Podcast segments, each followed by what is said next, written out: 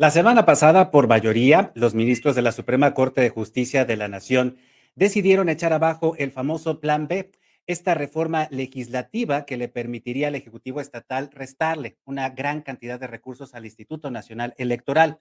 Después de esta determinación, lo que hemos visto, especialmente en las últimas dos semanas, es un ataque directo por parte de la Presidencia de la República a los ministros de la Corte. Hoy, por ejemplo, en la mañanera, si algo se dedicó el presidente López Obrador fue a exhibir lo que él llamó los, los privilegios de las y los ministros de la Suprema Corte de Justicia de la Nación. Está en riesgo la división de poderes en nuestro país, que siempre pues ha sido una línea muy tenue, lamentablemente. Para hablar de ello, recibimos con mucho gusto a través de la línea telefónica al doctor José Pablo Abreu. Él es director del Departamento de Derecho del TEC de Monterrey Campus Puebla eh, donde, desde donde, institución educativa, desde donde también se está observando lo que está ocurriendo a nivel federal. Doctor José Pablo Abreu, muchísimas gracias por responderos esta llamada telefónica. La primera pregunta, sin duda alguna, sería, ¿la división de poderes en México en riesgo o es un actuar común de la presidencia de la República con los ministros de la Corte? Buenos días. Muy buenos días a ti a todo tu auditorio. Eh, mira, creo que lo que está ocurriendo, lo que ha ocurrido en los últimos años y con, mayor precisión en las últimas semanas, no es algo natural de una democracia y no es algo natural de la eh, relación en una división de poderes. Eh, pues, lo, lo, que sí es natural es que la Suprema Corte de Justicia, como tribunal constitucional del país, a través de acciones de inconstitucionalidad eh, la tarea, en este caso, del Poder Legislativo, del Congreso. Y de manera muy puntual, en cualquier eh, Estado democrático en donde existe división de poderes, pues existen estos frenos y contrapesos. Las mayorías pueden aprobar eh, reformas o leyes nuevas, pero tienen que hacerlas siguiendo ciertas reglas. En el caso concreto, en esta primera parte del plan B, porque recordemos que todavía falta la discusión de la segunda parte del plan B, en esta primera parte del plan B lo que determinó la Suprema Corte de Justicia fue que eh, el Congreso no cumplió con el proceso legislativo que está establecido, violó los derechos de las minorías parlamentarias y por lo tanto no puede considerarse que el resultado de la reforma es constitucional, es apegado a la, a la Constitución y a las normas, y pues por, lo, por eso decidió anular la reforma. A raíz de eso, como comentas, vino un ataque del el Ejecutivo, del presidente de la República, de la Consejería Jurídica, del secretario de Gobernación, de senadoras y senadores y de diputadas y diputados. Eh, y creo que eso no es normal, que hayan eh, reacciones en este tono amenazante de, pues en la próxima elección vamos a reformar entonces cómo se elige a los, a, las, a, los integrantes de la Suprema Corte de Justicia, vamos a, podemos iniciar un juicio político. Ese no es el tono de una colaboración entre poderes y un respeto a la independencia judicial. En este sentido, doctor José Pablo, eh, hay una, yo creo que entre la población mexicana hay una eh, percepción tal vez equivocada porque se ve a los, a los ministros de la Suprema Corte o incluso a las diputadas y diputados federales y a los senadores por debajo del Ejecutivo Federal, es decir, por debajo del presidente de la República, como si el presidente tuviese, tuviese este poder a partir de ser electo, ser electo por, por voto directo, a diferencia de los ministros de la Corte, no así del Poder Legislativo. En este sentido, doctor, tal parecería que la población mexicana no le exige tanto al Congreso de la Unión como a la Suprema Corte que mantengan esa independencia del Ejecutivo. Claro, mira, pues, creo que ahí hay una herencia cultural de nuestro presidencialismo en el que se sigue viendo al presidente de la República como el centro y el pilar del Estado mexicano, ¿no? Y se olvida pues que existen otros poderes como el legislativo y el judicial y otros órganos autónomos como el Instituto Nacional Electoral, como el Instituto Nacional de Acceso a la Información y Transparencia, eh, que son muy importantes para pues, alcanzar los objetivos que tenemos como sociedad mexicana. El Poder Ejecutivo no es el órgano más importante del país. Tiene una función específica, como también la tiene el legislativo, el judicial y los órganos autónomos. El legislativo históricamente se ha supeditado al, al Ejecutivo y de ahí que tengamos esta sensación de que las y los senadores y diputados tienen un segundo nivel por debajo del Ejecutivo, pero no es así. El, el Congreso de la Unión tiene la misma relevancia que el Ejecutivo y debería tener independencia respecto a las decisiones que toma eh, hacia, hacia eh, con relación al Ejecutivo. Y el, el judicial, aun y cuando no lo elegimos, aun y cuando no elegimos a nuestras juezas, jueces, magistrados, magistradas y ministros de la Corte, eh, tienen un rol muy importante. Están eh, designados por nuestros representantes. Entonces, si hay una, digamos, una representación indirecta del Poder Judicial. Y se requiere además en estos, en estos órganos, el judicial y en los órganos constitucionales autónomos, se requiere de un tecnicismo, eh, de una una experiencia, de eh, ciertas características más profesionales que representativas para poder desempeñar la función. Por eso es que eh, no elegimos en México a las y los ministros de la Corte.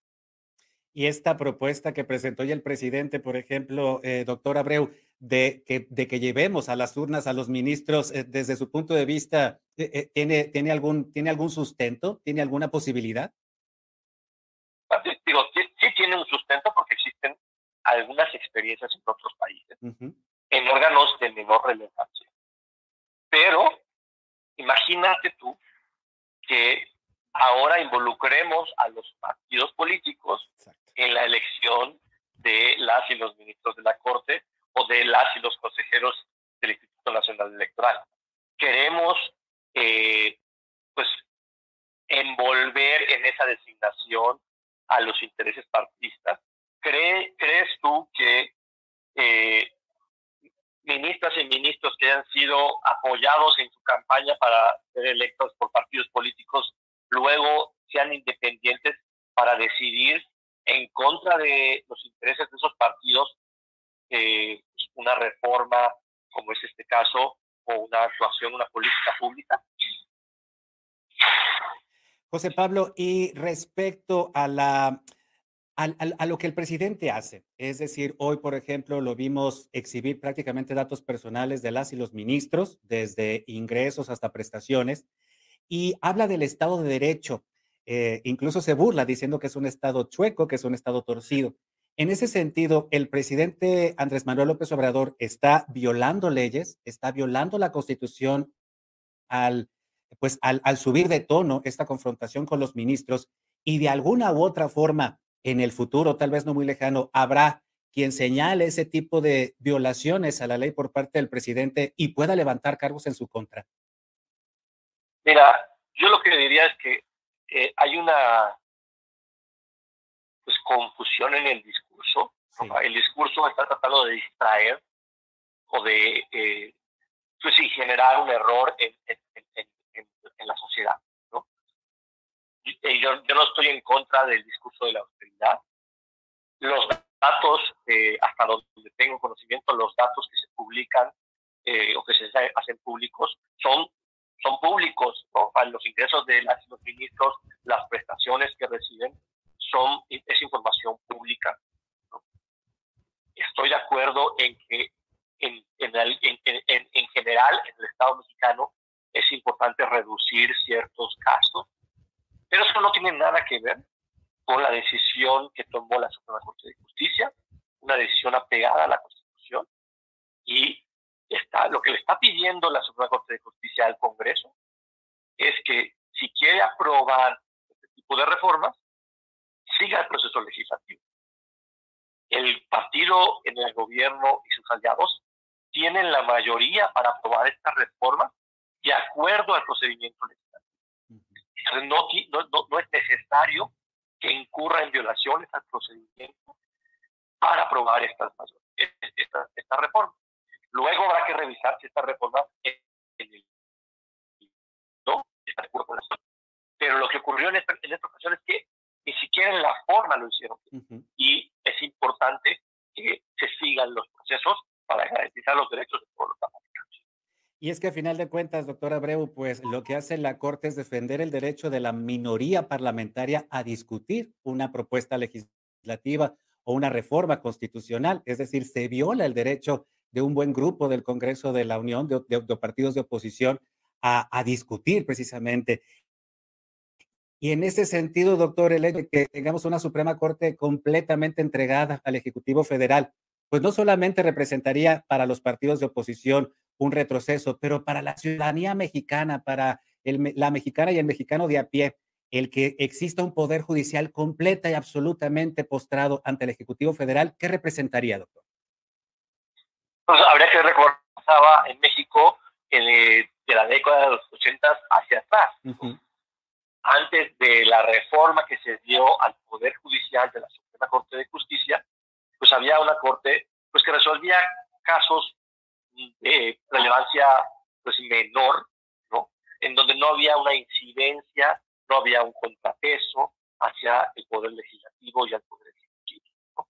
Creo que cualquier democracia constitucional que quiera ser realmente una democracia debe de defender el derecho no solo de las minorías parlamentarias, sino de la sociedad a participar en estos procesos legislativos, a deliberar las reformas que se están planteando. Y por otro lado, pues debe también de contar con órganos judiciales independientes que puedan resolver con base en la Constitución y en los derechos humanos que reconocemos como país las decisiones que tome el Ejecutivo, el Legislativo y cualquier otro órgano público del país, sea federal, estatal o. Doctor José Pablo Abreu, muchísimas gracias por estos minutos. En realidad nos ayuda mucho a entender qué es lo que está pasando, por qué esta confrontación entre el presidente López Obrador y la Suprema Corte de Justicia y la necesidad de que este país cumpla con la Constitución y con la división de poderes para que entonces tengamos certeza todos, todos los ciudadanos, no solamente quienes gobiernan. Muchísimas gracias, doctor. Gracias a ustedes. Hasta luego. Hasta pronto. Muchísimas gracias. Y gracias a todas y todos ustedes en YouTube, en, Facebook, en, Twitter y en Dailymotion encuentran la transmisión de este programa. Además, en todas las plataformas de podcast. No te olvides de visitar www.contigopuebla.mx. Cumplimos dos años. Gustavo Barretos en la producción. Soy Luis Fernando Soto. Hasta la próxima. Contigo Puebla. Una revista para formar criterios.